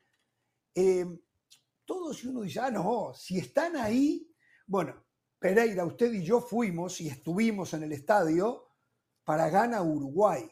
No sé cuántos serán los cambios que hay en este llamado, pero Uruguay le tendría que haber hecho cinco goles. No le hizo más goles porque en realidad Uruguay y claro, con ese técnico y con ese planteamiento no se dio cuenta Uruguay que precisaba más goles. Aquello fue una pobreza franciscana lo de Ghana. Fue muy pobre el fútbol de Ghana. Y estoy seguro que tenía tanto. Iñaki Williams estaba ahí, entre otros, ¿no? Digo, nunca Ghana le ganó a México. Jugaron tres amistosos, los tres los ganó Ghana. Uno en el 2006, 2008 y 2017. México, 2017. Eh, digo, cómo las señales muchas veces nos llevan a confundirnos, ¿no? Yo sigo insistiendo, ir a Europa. ¿Pero cuántos tienen en Europa? Uh, muchísimo. Bueno, le puedo 21, decir que debe ser 21. 21 de 70%. De Ghana solo hay uno. De Ghana hay uno y hay uno de Sudáfrica. El resto creo que es todo, todo europeo. Ahora. Se lo acaba de decir Caro, 21 República, 23, correcto. Ah, 21 o 23. República Dominicana. República Dominicana tiene también 20 jugadores en Europa. Y no puede competir. No tiene opciones. Bueno, pero cuánto, pero, pero, pero cuánto Europa es más futbolero que República divisiones, Dominicana, Hay países y divisiones. Divisiones me refiero a categoría, ¿no? Jugadores que juegan en la segunda categoría de Bélgica, en la segunda categoría de, de Francia, en la segunda división de Países Bajos. O sea, también esos futbolistas están en Europa. Pero ¿dónde están? Algunos en la segunda división de Grecia. Entonces, ojo con eso también. Entonces, por eso es que hay que analizar quiénes no, están pero, en las pero en líneas generales, importantes. No sé quiénes son los titulares o no, pero en líneas generales están en Francia, en Turquía, en España, en Inglaterra, y hablo de la Premier. En líneas generales, Pereira, uno dice, no, caramba, ¿eh? pero la verdad, pero Jorge, de lo que yo vi de Gana, pero yo creo que esto tiene que ver con el hecho de que no hayan podido hacer equipo, no que no haya materia prima, porque si estás viendo una Yu que en algún momento sonó, Party, que está en el Arsenal, el mismo Iñaki Williams, que hemos visto lo que hace en el Athletic Club de Bilbao, le deberías le debería alcanzar para ser el típico equipo africano, rápido, vertical, físico. Ah, ya luego que ellos no hayan conseguido eso porque no hayan hecho equipo y, ya eso es trabajo de la federación y de la... Por ejemplo, hace un ratito hablábamos con Panamá. Con, y Panamá bueno, reconocemos que hay un jugador que se llama Carrasquilla, que es muy bueno, pero luego viene el trabajo en equipo, el proceso. Gana, por lo que yo veo, no han logrado hacer eso. Y ojo, que igual ir al mundial entre los africanos no es fácil, porque hay que enfrentarse entre ellos también para poder buscar la clasificación. Sí, debe ser complicada la, eliminatoria de los africanos. Tiene que ¿eh? serlo, tiene que serlo. Uno porque no la sigue, pero tiene que serlo. Más complicada que la Comebol, seguro. Entonces, entonces a lo que voy sin caer en el tema. Sí, ahora con esto que se inventaron. Ahora con lo que se inventaron, sí, sin, caer en el tema del igual. Debe ser un rival difícil. Luego que futbolísticamente no se encuentra es otra cosa, pero tiene individualidades, tiene físico, tiene historia, o sea, algo tiene. Mire, yo le voy a decir una cosa. Yo me le voy a decir una cosa. Los periodatos que pululan por ahí, seguramente cuando agarran la lista de jugadores ganeses dicen, no, no, gana mucho mejor que México. Todos en Europa. ¿eh? Los mexicanos tienen 5, 6, pero Gana tiene 21. Esos son los nuevos periodatos que, giran alrededor de los datos, ¿no? Yo le digo mm. que esperemos al sábado. De repente me equivoco. Y ahora Gana es lo que no pudo ser en el Mundial. Pero en el Mundial ya tenía todos jugadores en Europa. Era un desastre. Carolina, gracias por haber traído el dato, ¿no? Que de 23, 21 juegan en Europa, me parece un dato muy bueno, amiga de la preparación. No, yo también eh, se lo traje, señorito. Yo también le dije, hay uno en Sudáfrica, hay uno en Ghana. Ah. Yo se lo dije también. Ah, o sea, cuando usted decía periodatos, hablaba de usted mismo. Ah, coincido plenamente con usted. Usted, usted aplica para periodatos. Usted antes ah, era periodista y últimamente está haciendo periodatos. No hay ningún problema. Cuando usted me diga que usted es el juez para determinar quién hace buen periodismo o no, perfecto, lo voy a tomar en cuenta. De lo contrario. No, pero yo le enseñé un montón de cosas y se me fue por, por la tangente. le enseñé a hacer periodismo. le enseñé a hacer periodismo y ahora. Esta, ah, no, ¿Cómo es el rey de la preparación? ¿Cómo es déjeme, la, déjeme regresar al tema. Por favor. Déjeme regresar al tema. Serio. usted es el que empieza a atacar y cuando uno contraataca, o sea, Usted raspa, pero si uno lo raspa, llora. Así no se puede. No, Iba a decir algo. Lloro, lo para ganar, quiere que nos raspemos. Para ganar quiere, que, quiere que nos raspemos. Sáqueme a los otros dos y póngame con el cara a cara. Nos vamos venga, a raspar. Venga, venga, venga, venga. Le voy a explicar. Le voy a dar cátedra, Jorge. Escuche, eh, no interrumpa. Para ganar es muy productivo que de no, para rasparse 21 futbolistas jueguen en Europa, porque seguramente, y no lo sé, seguramente la Liga de Ghana es de bajo nivel, seguramente tiene menos nivel que la Liga MX. Por eso el dato hay que interpretarlo. Para Ghana es muy positivo que sus futbolistas estén en Europa porque seguramente allí tienen una mejor competencia. Después, después, cuando hablamos Europa, Europa es muy extenso. Hay que ver el contexto, en qué liga, en qué equipos, ver cuánto juegan, si son regulares. Lo más bajo sería Turquía. lo más bajo sería no, pero escucha esto. Sí, pero lo que yo le iba a decir, que México es más que gana. Yo no sé a quién se refiere usted, no, no, no sé qué fantasmas se le cruzaron. Ah, México es más que gana. una usted porque usted agarra la lista y ve que todo está en Europa, no, ya está. Ni para qué se presenta México normalmente. Pero ¿por qué asume? Si yo no había opinado, ¿por qué asume? Le ofrezco disculpas si me equivoqué. Le ofrezco disculpas. me gusta rasparme con ustedes. me encanta rasparme con ustedes. Normal, mire. Si me eh, equivoqué. Eh, hasta el señor Arias lo estaba corrigiendo. Normal, o sea, aquí, Jorge, hay que ver. ¿En qué me corrigió? Jorge, ¿En qué me corrigió el señor Arias? ¿En qué, me corrigió? Que usted le dijo Canadá, que no es Panamá. Ah, bueno. A, usted lo puedo llamar Copa cliente Oro, en lugar de José. En la También última Copa Oro donde... primero José, después cliente. Sí. ¿Va a dejar tocar un poco o nos vamos del programa, eh? No, del programa sí, sí, sí va. Se puede ir, no hay problema. Por cierto, por cierto quiero, que sepa, quiero que sepa que el jueves usted maneja el programa, ¿eh?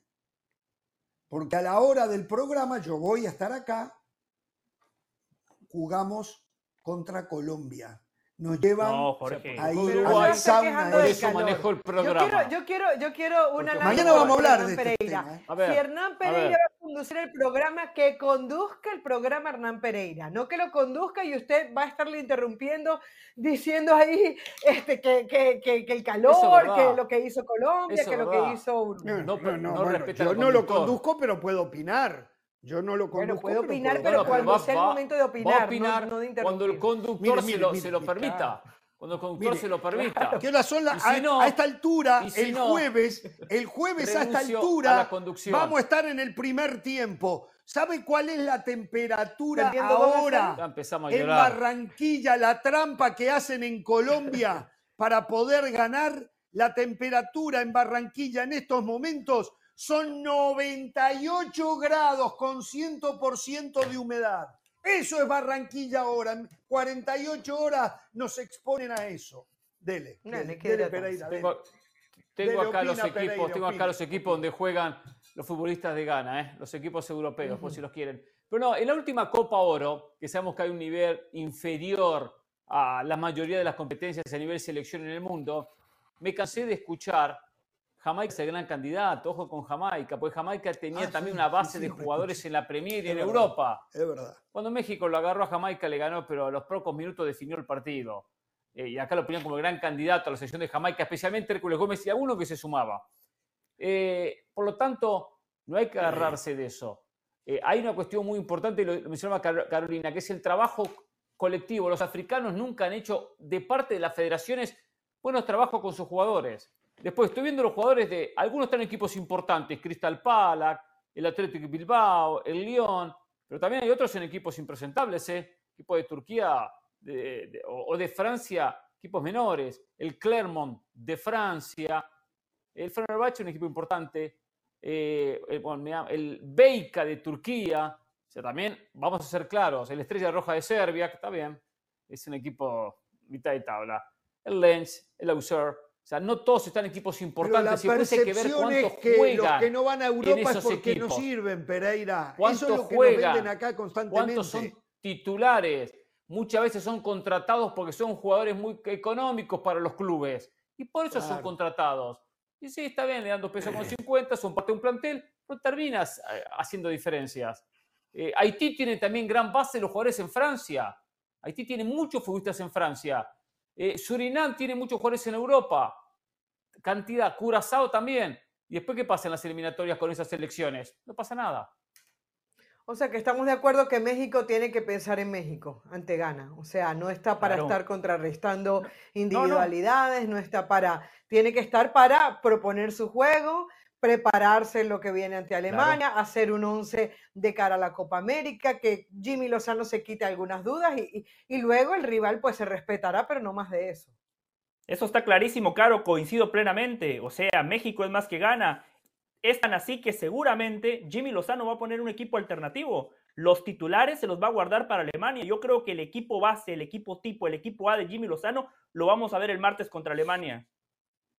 Pero no está para sobrarlo, ¿ah? De acuerdo. No está para sobrarlo, ¿no? No, México no, está para equipo B. No digo que lo sobre, pero hay titulares y suplentes, pero, tampoco Pone su mejor equipo contra Alemania y pone el otro equipo contra Ghana pero yo creo que puede tener una, una, columna vertebral que repita. Yo creo que se debe estar planteando, por ejemplo, si pone a Santi Jiménez de titular y depende cómo le vaya con Santi Jiménez, verá si pone al Jiménez con J. Pero si Santi Jiménez es su titular, ¿para qué partido lo pone? Si para usted Santi Jiménez es el titular, ¿en dónde le gustaría verlo? Para, para tener una buena sensación y sacar conclusiones sólidas. ¿Contra Ghana o contra Alemania? No, no, no. Yo, yo Santi, el Santi Jiménez es otro tema de conversación, pero yo a Santi Jiménez lo pondría como Al titular ante Ghana al volverlo hablamos, lo de Santi Jiménez. ¿eh? Al volverlo hablamos. ¿eh? Yo voy a dar mi predilección para el nueve titular de la selección. ¿eh? Santi Jiménez, Henry Martín o Martín o Raúl Alonso Jiménez al volver.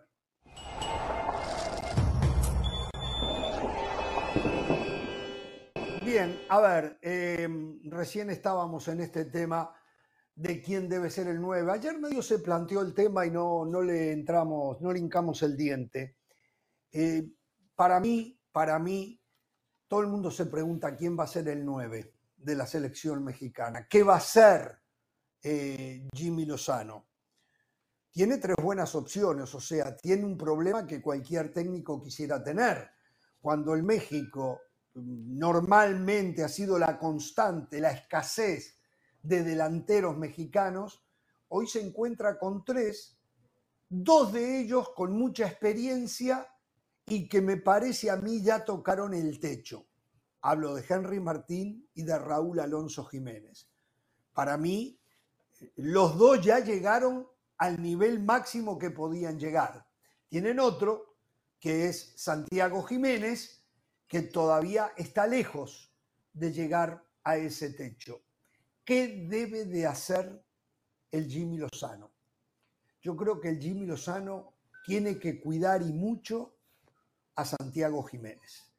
Tiene que llevarlo de a poco, irlo poniendo, pero no arriesgar a quemarlo.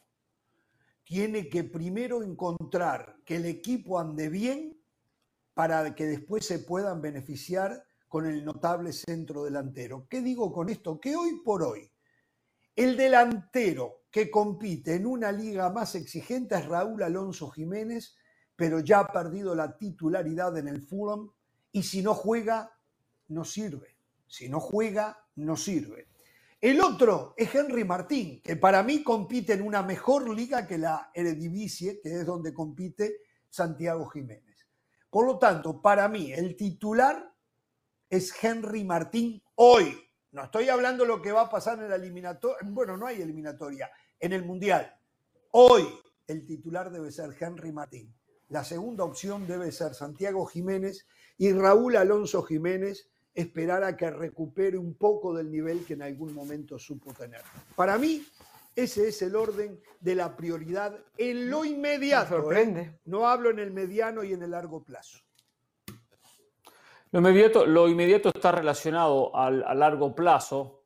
Coincido bastante en lo que dice Ramos, que hay que hacer un trabajo de proyección con Santiago Jiménez. ¿Qué va a ser el 9 del futuro? ¿Qué va a ser el 9 del Mundial? Porque es difícil que Raúl Jiménez hoy con 32 llegue en buen nivel, y está costando últimamente en Inglaterra, a, la Copa del Mundo como 9 titular.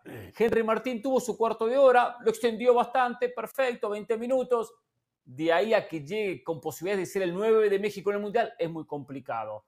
Por lo tanto, en eso coincido, hay que llevar a Santiago Jiménez, pero tampoco, por ejemplo, ponerlo contra Alemania. No, no. Tendría Santiago Jiménez que jugar contra Ghana, cosa de que tenga partidos más fáciles, que gane más confianza, que gane más espacio, que se gane la crítica, porque se la ha ganado, pero si no marca goles lo van a matar. Y sí, los hombres con más experiencia que jueguen contra Alemania la apuesta tiene que ser con el delantero del Feyenoord, porque al cabo es presente y es futuro. Los otros están ahora, sabemos que no van a aguantar demasiado. Jimmy Lozano tiene una gran oportunidad para, para potenciar la competencia interna. Hace tiempo que México no tenía este problema. El problema era otro. No hay centros delanteros. Ahora por lo menos tiene tres. El fútbol es de momentos y en el momento hay que considerar que eh, Henry Martín viene saliendo de una lesión no ha jugado un partido completo con el América desde que volvió y recién está agarrando ese ritmo futbolístico. Raúl Alonso Jiménez juega en la Premier, pero no ha marcado goles, lo decía Jorge, ha perdido la titularidad. El momento le pertenece a Santi Jiménez y lo ha llevado de a poco. En Copa Oro fue suplente, pero el tipo ingresó en la final y terminó marcando el gol más importante del torneo. Lleva 12 goles en lo que va de la temporada contra Alemania, el centro delantero titular tiene que ser Santi Jiménez. Eso no significa que de aquí en adelante es el delantero inamovible, es el delantero mm. indiscutido. No, reitero, hay que potenciar la competencia interna, pero para este partido contra Alemania, el momento le favorece a Santi Jiménez.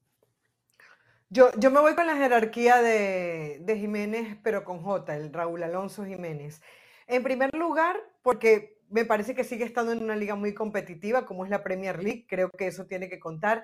Y además, porque a Jimmy Lozano le ha resultado Jiménez, eh, Raúl Alonso Jiménez, a nivel de convocatoria mexicana.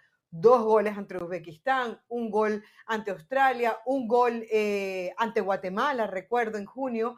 Entonces, bueno, si no me está resultando durante el partido, lo veo perdido, etcétera, lo saco y tengo la opción de, de Chaquito pero yo me iría con Raúl Alonso Jiménez y luego al Chaquito lo voy llevando poco a poco. Con esa buena competencia, Henry Martín ahora sí me parece a mí que pasó a un segundo plano. Él va a tener que esperar.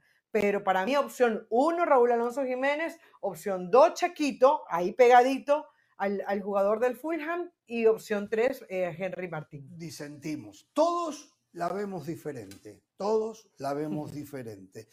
Habrá que esperar a ver qué es lo que decide hacer el Jimmy Lozano. Reiteramos, este, para nosotros, hoy por hoy, a ver, es verdad lo que dice Carolina Las Alas.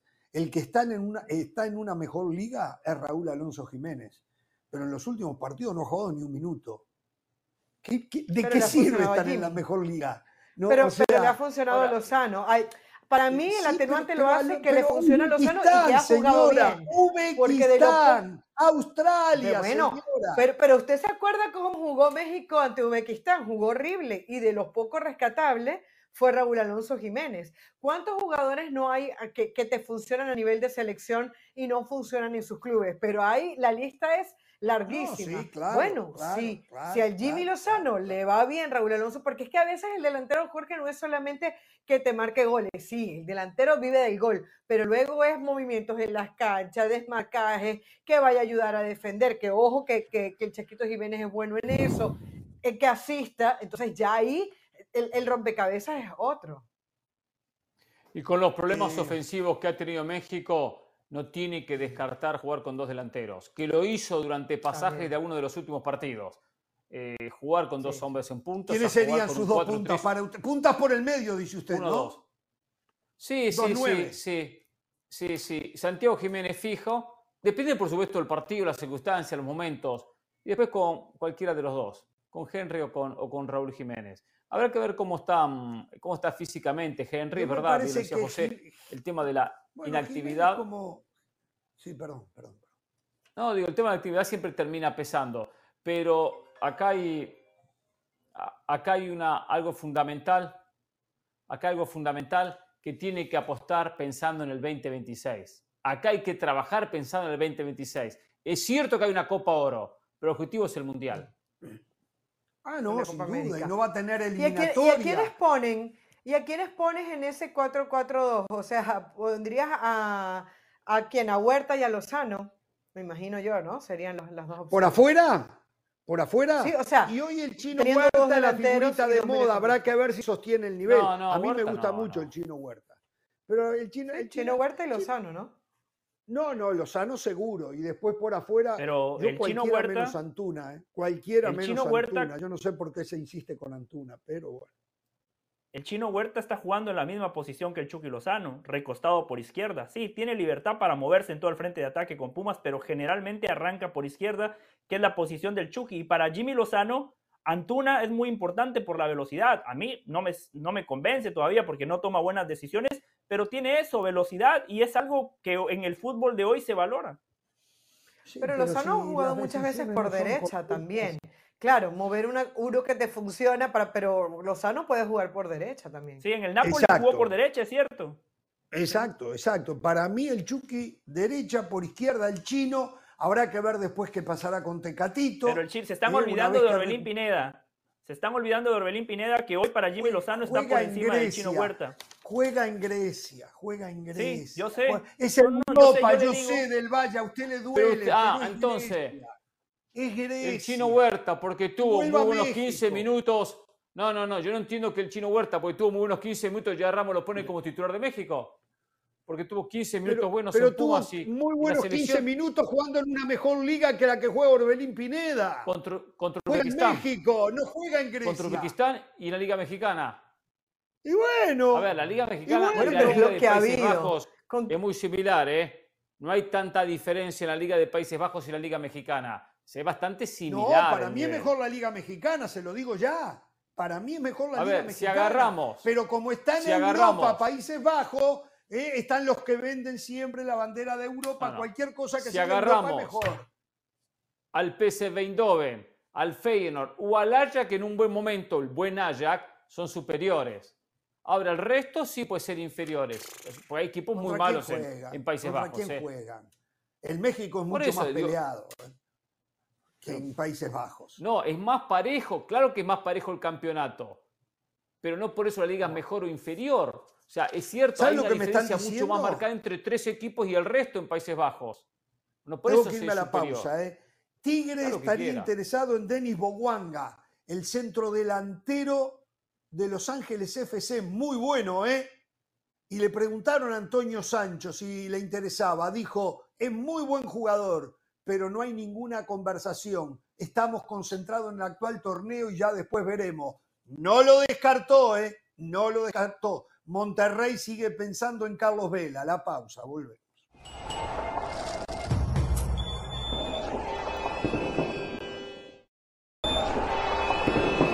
Par de notitas. Eh, la UEFA aplazó los partidos de la eliminatoria, creo que son de la Eurocopa, no sé o si serán de la Nations League. Eurocopa, Eurocopa. Eurocopa, ¿no? Eh, a jugarse en Israel por los ataques terroristas eh, que está sufriendo Israel. Y también, atención, hay que estar atentos a ver qué va a pasar con la Champions para los equipos israelíes. No sé cuántos eh, tiene Israel, pero por lo menos debe tener un par de equipos. También los partidos están suspendidos. Habrá que ver qué determinación toma la UEFA en definitiva con, con ese tema, ¿no? Em, ¿Qué más? El Real Madrid tiene en la mira a un campeón del mundo. 20 años. Luciano Rodríguez, campeón del mundo sub-20 con Uruguay, en la mira del Real Madrid, aunque hay tres equipos europeos más que lo quieren. ¿eh? Em, qué más tengo? En la Champions no hay jugadores, no hay equipos de Israel en la Champions. Habrá que ver seguramente en la Europa League y en la Conference League. Ah, en la Europa League es entonces, ok, perdón. Jorge, ¿le sorprendió lo de Diego Alonso al Sevilla? Porque, porque la verdad es que es eh, un desconocido para el fútbol me español. Me sorprendió, me alegra, no puede desperdiciar esta oportunidad. Él se la jugó, no aceptó algunas otras propuestas porque quería dirigir en Europa y a Diego Alonso sí lo llamaron. Hay otros que quieren dirigir en Europa y todavía no dirigen, están esperando. ¿eh? No sé si quieren al Real Madrid o quieren al Manchester City o quieren. De nombre, si usted se refería, si usted se refiere a Marcelo Gallardo, sí lo llamaron, pero dijo, dijo que no, no. Tampoco le llegaron al precio, la oferta era muy baja. ¿Quién lo llamó? No agarra cualquier equipo por agarrar, Marcelo Gallardo. Mm. te buscó un equipo que le guste el proyecto. ¿Y qué le parece? Diego Alonso Diego Alonso al máximo campeón de la Europa League, al Sevilla, al Sevilla, máximo campeón de la Europa League. Últimamente está luchando por los últimos puestos de la Liga Española. Y por eso lo tienen que llamar. Diego Alonso, ¿se acuerda? Estábamos afuera casi del Mundial, vino Diego Alonso, hizo pum, pum, pum y nos eso, clasificó. Pero, Después en el Mundial es otra cosa. O sea, Diego Alonso nos robaron, en el Mundial y Gallardo, hay diferencias. O sea, Gallardo tiene un nivel muy superior a Diego Alonso. Muy superior. Entonces, por supuesto, se pone mucho más exquisito. Quiere ir a dirigir quiere ir a dirigir allá arriba, no le van a dar. Si usted es amigo de él, usted que conoce cómo se maneja el fútbol, avísele, no va a ir al Manchester United, no va a ir al Chelsea, no va a ir al Real Madrid, no va a ir al Barcelona, no, no, no llega a ir ni a la Juventus, que hoy está de, capa caída. Analiza, volver no tiene que ir un equipo no tiene que ir solamente un equipo que pretende, pretenda títulos, simplemente un proyecto que lo convenza. Fue eso lo que dijo. Fue eso lo que dijo. Está analizando. Oportunidades van a aparecer. Le van a sobrar, sin dudas. Jorge, pero ¿sabe qué? Se ve que tiene sentido lo que dice, tiene sentido lo que dice Pereira, porque estaba leyendo que una de las cosas que ayudó a que entrara Diego Alonso, además de su relación con Víctor Horta, el que, el que llegó a Bielsa al Leeds United, que ahora reemplazó a Monche en Sevilla, es que le ofrecieron a Diego Alonso dirigir hasta final de temporada y la mayoría de los técnicos esos no te lo, no, no te lo van a firmar. Él lo firmó sin ningún problema, estuvo de acuerdo y entonces por eso se va. Digo Alonso, exactamente, firma por cuatro partidos. Quieren firmar por tres años para la que lo al quinto partido eh, y después le paguen el resto del contrato. Eso es lo que quieren algunos, me imagino Marcelo Gallardo entre ellos. Diego Alonso dijo, no, yo soy un tipo honesto, derecho, puedo mirar a la cara a quien sea. A Diego Alonso lo llevó Gerardo Rabaida, que jugó en el Sevilla, que es amigo de Víctor Horta, y fue el agente que llevó a Diego Alonso al Sevilla. ¿eh? Qué bien. Este, ¿Usted tiene el número de Gerardo Rabaida? ¿eh? ¿Usted tiene el número de Gerardo Rabaida? Si, lo tengo es mi número, no lo voy a compartir con usted. Si lo tengo es mío. Oh, me gustaría que Gerardo Rabaida negocie mi propio, perdón, mi próximo contrato porque es un genio. Es muy difícil vender helados en Alaska. O sea, lo de Diego Alonso, el fracaso totote con el Inter Miami, lo del Mundial fue vergonzoso, Jorge se burlaba de Ghana. Sí, contra ese equipo de Ghana, Apenas ganaron 2 0.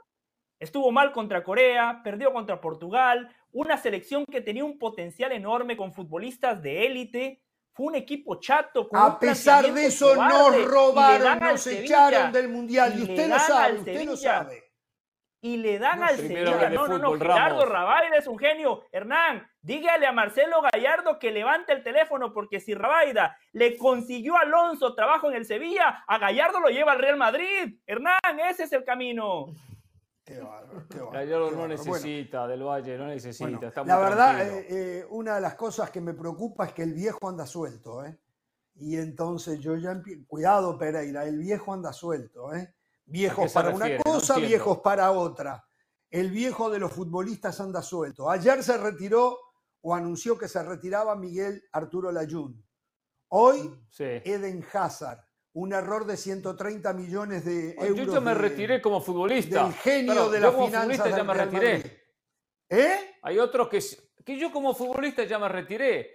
No, no, no, porque el viejo del periodismo puede que ande en la vuelta también, ¿eh? El viejo del periodismo puede que ande en la vuelta también, ¿eh? A mí no me va a tocar todavía. No se preocupe, yo no. Me podrán correr, pero. me, voy a retirar, me voy a retirar joven, me voy a retirar muy joven. Sí. ¿Cómo se va a retirar joven? Mire la edad que tiene y ahí todavía está. Ya se le pasó el momento de retirarse. Pero Eden usted se mira el espejo ¿Usted mira el documento suyo alguna vez? ¿Usted mira su pasaporte? ¿Usted sabe quién es? se equivocaron, se equivocaron en la fecha que pusieron ahí. ¿Qué decía del Valle? Por favor. En la ecuación costo-beneficio, Eden Hazard es el peor fichaje en la historia del Real Madrid. Costó muchísimo. no hizo absolutamente nada. Es el más caro del Valle. Sí, es el récord. Es cero minutos.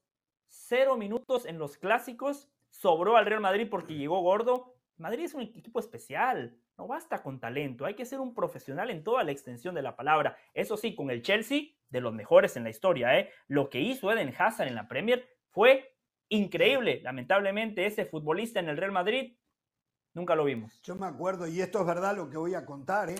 En la época que yo narraba, fuimos con Pereira a narrar aquí en Miami, ¿eh? en los torneos de verano, al Real Madrid con el Chelsea.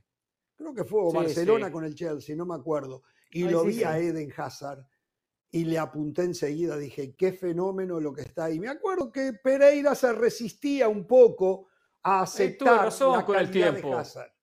¿Eh? O sea, o sea, Hazard no fue lo como lo pintaba. Usted lo pintaba como Messi, como Cristiano. Pero yo tuve la mala suerte que tuvo Don Florentino Pérez. Se empezó a lesionar Pereira. Es la mala... está bien, yo tema no, lesión no le achaco a Florentino Pérez el error de Hazard.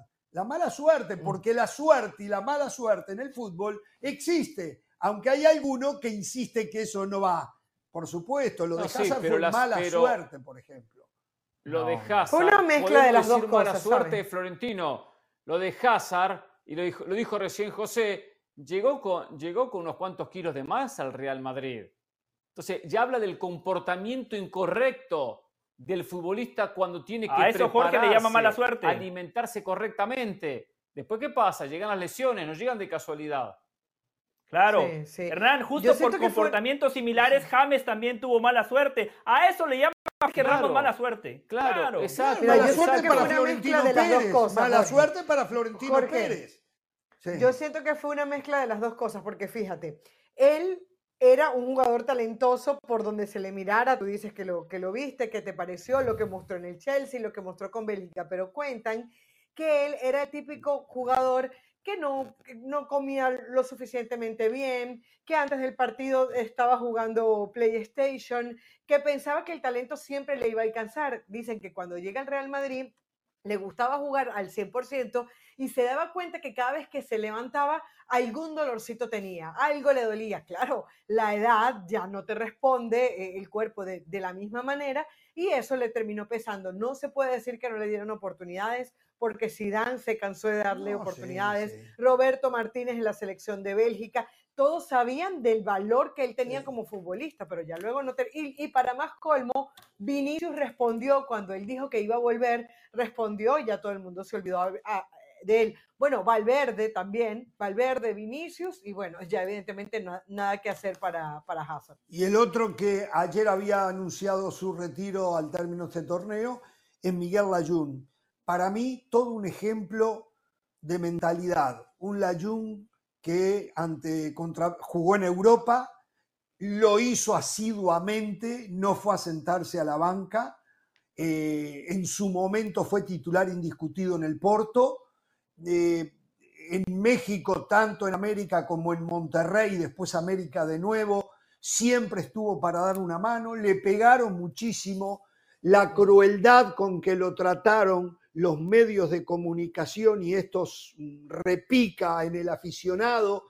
Él siempre le puso el pecho la verdad, un ejemplo de eh, un muchacho con una fortaleza anímica notable. ¿eh? ¿Eh? Esta, esta, nueva modalidad periodística, ¿no? De burlarse de los jugadores, hacerle bullying correcto, parte de los medios. Correcto, en México cada vez, en México y acá, cada vez es más normal ver eso. Y acá pasa, en este programita pasa también, ¿eh? Sí, también. Este no diga programita, el programa no tiene nada que ver con las cositas que hacen algunos. El programa es un programón no programita. Por favor, respéteme el programa. ¿eh? tan programón, sacaría esas cositas del programita. La sacaría de lado. Pero es, verdad, eh, si, hay, si hay un tipo que se ha superado mentalmente, fue Miguel Ayun. Recuerdo aquella entrevista. ¿Sabe lo que va a hacer, no?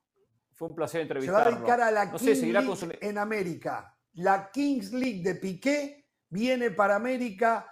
No sé si él va a ser eh, presidente de la liga, eh, es más, yo ni sé mucho de la Kings League, presidente de un equipo, pero parece que es cafetería y Kings League, es lo que va a hacer Miguel Ayun. Vamos a ver, la producción está trabajando para tenerlo en los próximos días a Miguel Ayun. Tiene, tienen razón, hay burlas, hay compañeros que se burlan de todo un país, ¿no? Que les llaman beisbolistas, por eso Carolina de manera acertada lo señaló el otro día. Hay muchas burlas en este programa. Eh, el contraste no podía ser mayor. El contraste no podía ser mayor. Veníamos de Eden Hazard a Miguel Ayun. Ese es el claro ejemplo de lo que significa ser un profesional. Porque Miguel Ayun, un futbolista limitado, fue el primer mexicano en jugar en la Serie A. Perdón, Jorge, no le gustan los datos, pero seguramente no lo sabía, ¿no? jugó en la Premier, jugó en Portugal, jugó mundiales con la selección mexicana de fútbol. Y hoy que celebramos el Día Internacional de la Salud Mental, hay que romper una lanza por Miguel Ayun porque fue uno de los primeros futbolistas que le enseñó al jugador mexicano que está bien decir, necesito ayuda, la estoy pasando mal. Aquel hashtag, todo es culpa de la Jung. El tipo era el blanco de todas las críticas. Agarró un psicólogo, se fortaleció desde acá porque todo pasa por acá y después fue campeón con el América. Las críticas, las burlas, las cambió por aplausos y por eso Miguel Ayun va a tener un legado especial en el fútbol mexicano en todo lo que dijo, esto sí que es raro, ¿eh? Estoy totalmente de acuerdo. Una pregunta, ¿cuánto lleva un curso de periodata? Eh, bueno, Jorge, depende. Yo soy una mezcla de Eden Hazard y Miguel Ayun. Tengo talento nato y soy un profesional en toda la extensión de la palabra. ¿Lo de Hazard tiene que ver con el exceso de peso? Esas son las que más duran. Que llega mal tras la pretemporada.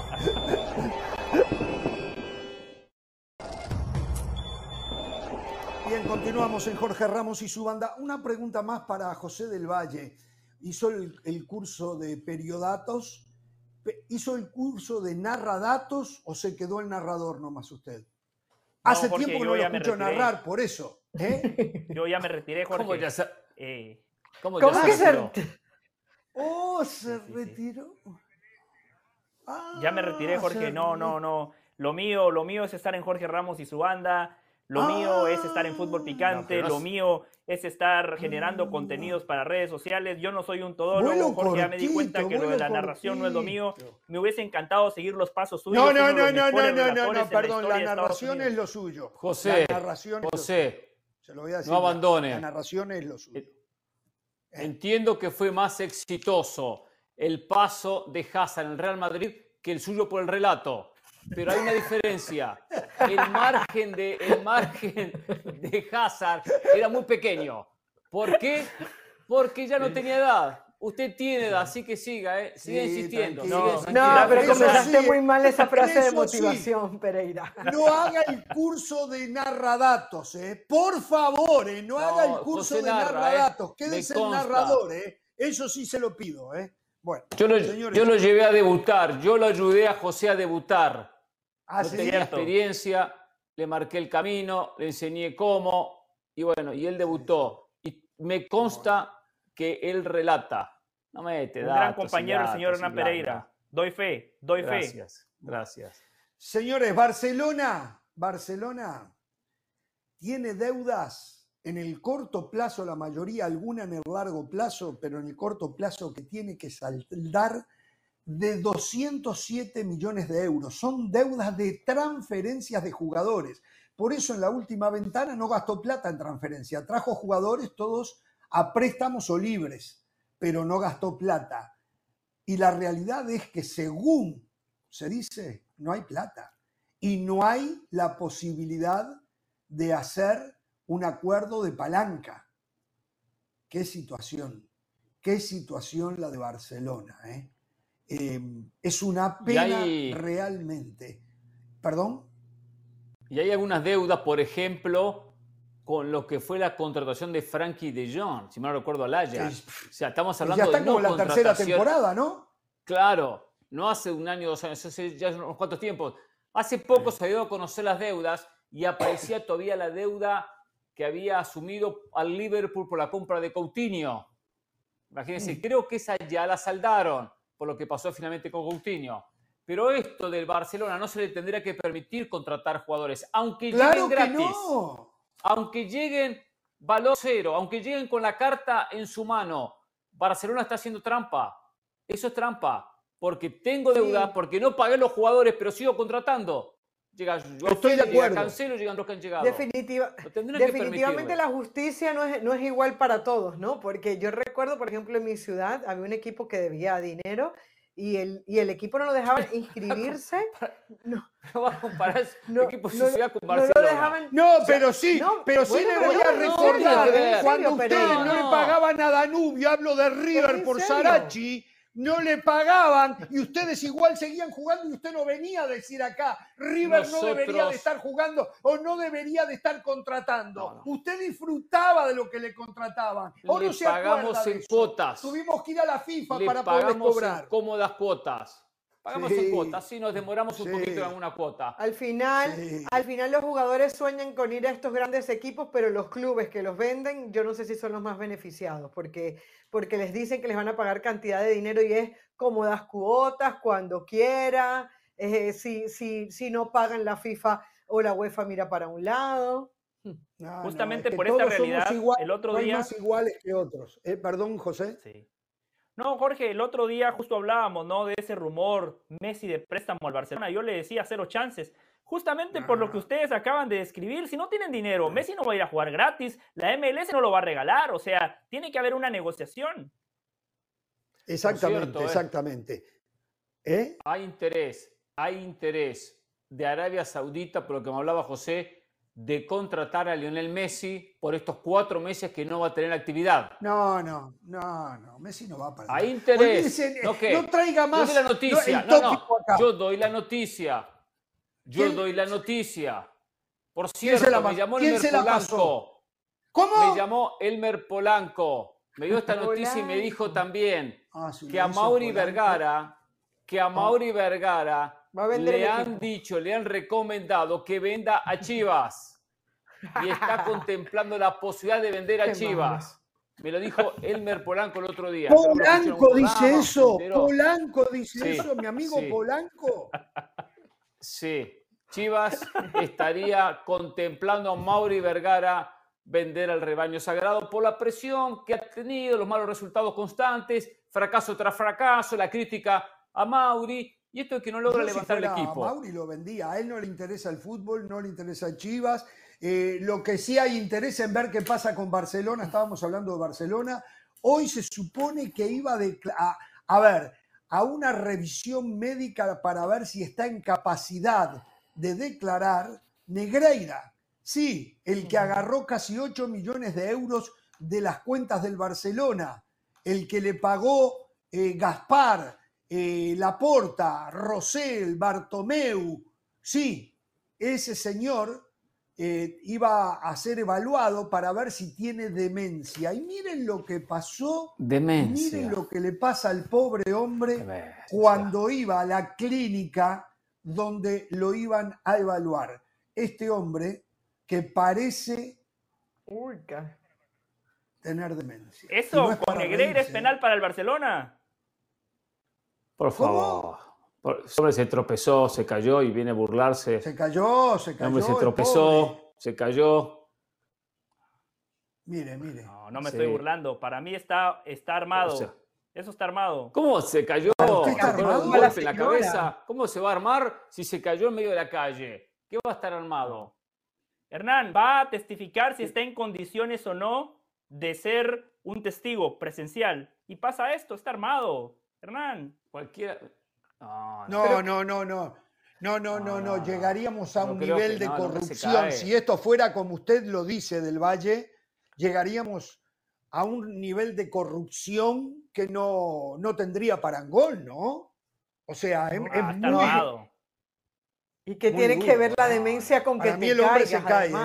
Perdón. O sea, que, tiene, que, tiene, que ver la demencia con que te caigas, no, no, no, no te suma ni te resta nada. ¿no? Para caso, puede ir a corte y cuando hace una pregunta no responder, olvidarse. Exacto, pero no tirarse así.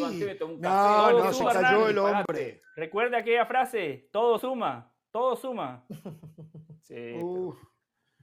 Qué bárbaro. Lo que yo no entiendo es que no creo que todavía Ramos, en este video lo que no de acuerdo de Valle y, venga, que Ramos venga a decir que venga a decir que esto era para robarle plata a Barcelona. O sea, Ramos, o sea, ¿cuándo se va a descontar? esto era para comprar Absoluto, árbitros. cada vez estoy más para robarle plata a Barcelona? Claro, cada vez estoy más convencido. ¿Usted cree que fue para pagarle a los árbitros? Pero, pero tengo dudas. No plata directa, para quien mandaba a los árbitros, quien tomaba decisiones, quien daba su punto de vista en las asignaciones, por supuesto, inclinar a favor de Barcelona.